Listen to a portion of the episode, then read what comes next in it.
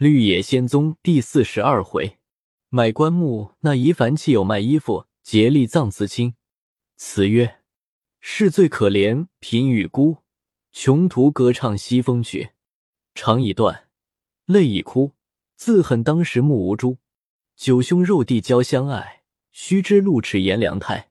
富则轻，穷则坏。谁说人在人情在？又吊断肠悲。话说如玉见他母亲病势沉重，不住的流涕须嗟。洪氏道：“那几天还好，只是从昨日又加重了。”如玉道：“这有两天不曾吃饭。”洪氏道：“连今日就是三天，前几日还扎针着做净桶，这几日通是身底下铺垫草纸，浑身纯留下一把骨头。先前还反乱蔫的伸腿疼。”这五六天也不烦乱了，将来的事体你也该预为打照。倒是棺木要紧。如玉道：“这个月内将你我的几件衣服，并些铜锡器也当尽了。倘有个山高水低，我还不知该怎么处理。”夫妻两人厮守到一更以后，只听得黎氏说道：“我口干得很，拿水来我漱漱口。”洪氏道。母亲不吃点东西吗？黎氏将头摇了摇，女厮们抽扶着嗽了口，复行睡下，问道：“此时什么时候了？”如玉道：“有一更多天了。”黎氏长叹了一声，将一只手向如玉面上一伸，如玉连忙抱住。黎氏哭了两声，说道：“我不中用了。”如玉道：“午间于先生说，母亲不妨事。”只要加以调养就好了。黎氏道：“我死了倒也好，省得眼里看着你们受凄凉。你过来，我有几句话嘱咐你。”如玉又往前扒了扒。黎氏道：“你媳妇洪氏是个老实人，你素日把些私情都用在婊子身上。你看在我的老脸，念他父母兄弟俱无，孤身在咱家中，以后要处处可怜他。你夫妻相帮着过吧。”洪氏听了这几句话，这眼泪也不止一行下来，又道：“家中小女厮们还有七八个，家人媳妇子还有六七房。你看女厮们年纪该嫁的嫁人，家人媳妇有愿意嫁人的嫁了吧？男子汉死的死了，逃的逃了，留下他们做什么？你也养善不了许多。金珠宝完，你便卖了个精光。”我只存两皮箱，衣服未动。我死后，只用于我穿一两件，不用多穿。余下的，你两口好过渡。你日前南方去，与我留下一百五十两银子，我只盘用了八九两，如今还在地下立柜中放着。我病这几个月，深知你艰难，不是我不与你拿出来使用，我也有一番深意。我早晚死后，你就用这银子。与我买副松木板做棺材，只可用四五十两，不可多了。你是没钱的时候，余下的银子就发送我，断不可听人指引，说是总督的夫人上昔日那种瞎体面，你就舍命办理，也不过是生者好财，死者无知的事。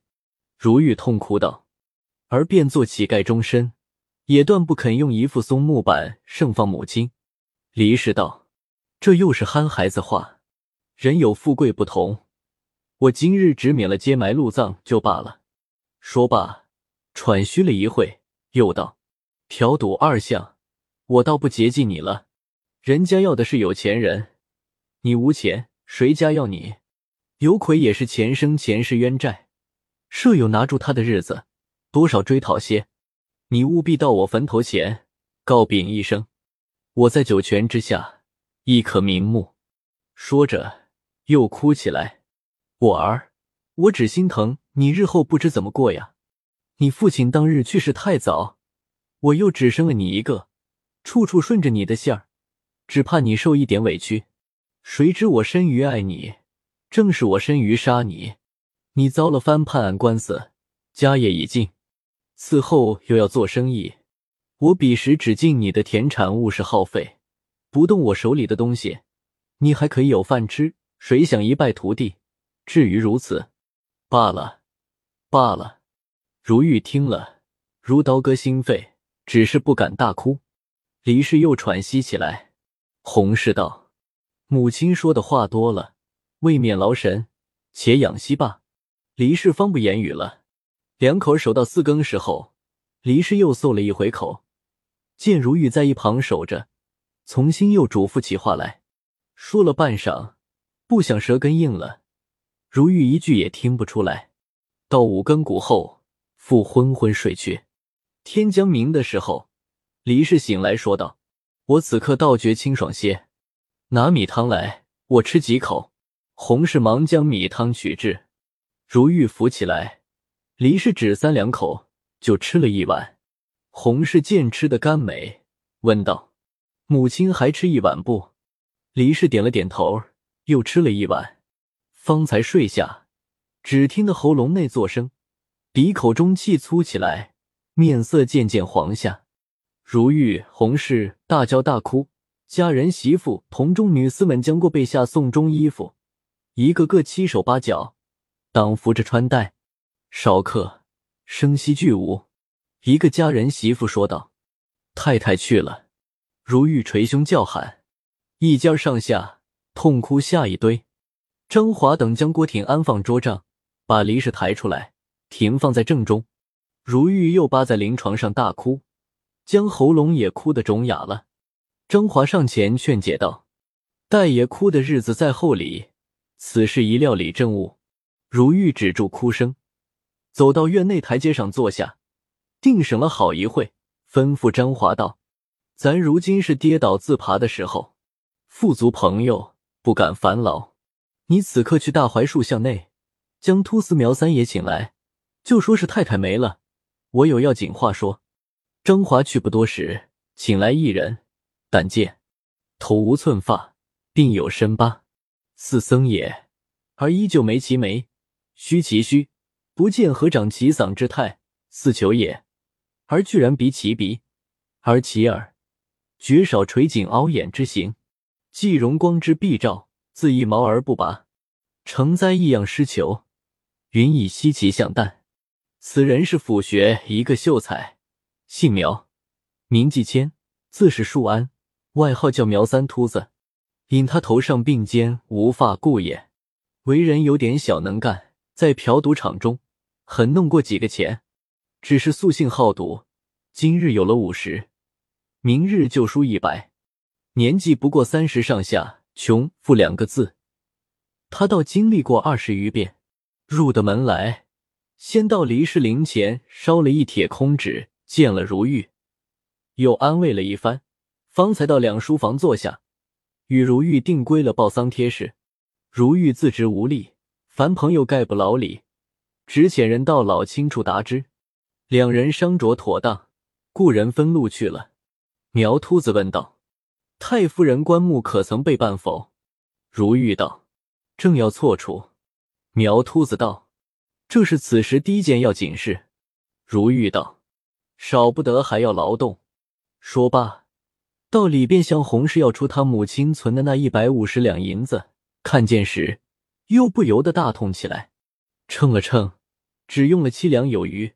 还有一百四十二两多，如玉留下二十二两，备买半梭布，做身幔、灵棚、校服等类用，拿到外边，向苗秃子道：“烦老兄同张华到州里去，寻一副顶好的孔雀梭板，这是一百二十两，先进子数买，就再贵几十两也使得。”苗秃子道：“老兄休怪我说，依老太太的齿德爵位。”就打一个金棺材也不为过，只是时有不同，老兄还要存俭些，买副好柏木板儿吧。田鼠相好，故敢直言。如玉道：“棺木系先母贴身之物，地极穷死，亦不敢过于菲薄。此刻就烦抬价一行。”说罢，苗三秃带了银两，同张华去了。到起更后，张华回来说道。棺木板看了两副，都是本城王清官的。他祖上做过川东道，从四川带来，水旱路费了多少脚架？巨细真正孔雀梭板，一副上好的要二百二十两，一副略次些的，至少要十五两。苗三爷体贴大爷的意思，与王家讲说再四，用他那副顶好的，说明一百八十两白银。他家若不是买地急用，二百两也不卖。更有一件省事处，两副都是做现成的，打磨的光光溜溜。如玉道：“为什么不雇人抬来？”张华道：“咱拿去的银子只是一百二十两，还差着六十两价，是一边过银，一边过物，少一两也行不得，如何抬得来？”如玉听了，心上大费踌躇，向张华道：“我与王家素无交往。”你该就近樊黎大爷和他家说说，过几天与他银子有何妨碍？张华道：“大爷若不提起，小的也不敢说。苗三爷为银两不足，就想到黎大爷身上，着他应承六十两，迟几天找结。王家满口应许，只要黎大爷当面说句话，小的同苗三爷亲去说了缘由。黎大爷不为不肯应承，且说了许多不堪言语。”说太太是大爷气死了，又道：“你家离了谋叛和买棺材的事，也没什么借重我处。可这你大爷快寻衅游的去，他还才情大些。”苗三爷见说的不成活，连忙同小的出来，在西关殿中等候，着小的星夜取银子好成交。如玉听了，心中大怒，到里边与洪氏说：“洪氏道，咱们如今。”不是借光亲戚的时候，还有母亲留下两皮箱衣服。昨晚也和你说过，试着你便卖了过度日月，不如且当上一箱，救救急。如玉道：“我也想急于此，只是心上不忍。”洪氏道：“你若心上不忍，不但将来发送，就是眼前棺木也无办法。明日只有一天，后日就该入殓，那里还耽搁的？”如玉坐难了一会，实是无法，只得将皮箱打开验看，内有十几套好皮子、缎子衣服，估计值四五百两。又眼中流了无数痛泪，开了个清楚单子，一总交与张华，带到城中，把苗三突去当。次日午后，张华先将棺木押来，如玉仔细观看，见是四块瓦做法，前后堵头如是。约五寸多厚，六尺半多长，敲打着声若铜钟，花纹细腻，香气迎人。如玉甚是得意。下晚，苗秃子一道，取出两张当票来，一张皮衣，当了一百四十两；一张缎衣，当了八十两。除去官价六十，交与如玉一百六十两。苗秃道：“成色俱是九九，分两是我亲自称对。”丝毫不短，我当为两张，你将来容易取熟些。我又带来两卷白布，是本城龙盛号的，严明用了照实作价，剩下的只管与他退回。如玉深喜他办事妥当，谢了又谢。到了头七，如玉备了猪羊并各色祭品，请了学中几个朋友做礼生，也不请僧道念经，只是七七家祭。人家听得他不收礼。不宴客，不破笑，乐得与他母亲烧张空纸尽情，倒也此出彼入，甚是热闹。他表兄黎飞鹏也抬了祭礼来吊奠，如玉执意不收，也不予孝服。亏了苗秃子据礼开谢，如玉方肯收礼送孝。飞鹏见棺木贵重，祭品整齐，到底不失大家风度，口里也说不出什么不是，脸上自觉没趣。赔了祭就要回去，如玉也不着人留饭，两家至亲从此断绝来往。有告假并辞去的几个家人还没有寻下富贵地方，见如玉做头七，亲友出入与西施无异，只当主人手内还有大司囊，一个个又争着入来帮忙办事，及至伺候了几天，方知是老主母几件衣服发烧，又辞的辞，不辞的不辞。各自去了。如玉将七七事办完，因他母亲抑郁抱恨而死，不忍心轻易出葬。过了七八个月，方才斟酌举行。手内又没一个钱，此时不但衣服银子用尽，连家中桌椅平画也当了许多过时日。苗秃子与他出了个主见，将先时当的那两箱衣服寻了个买主，除去当铺本利，与如玉环找回八十两银子。苗秃也些虚打了点偏手，如玉有了这宗银两，然后才敢择日发送他母亲。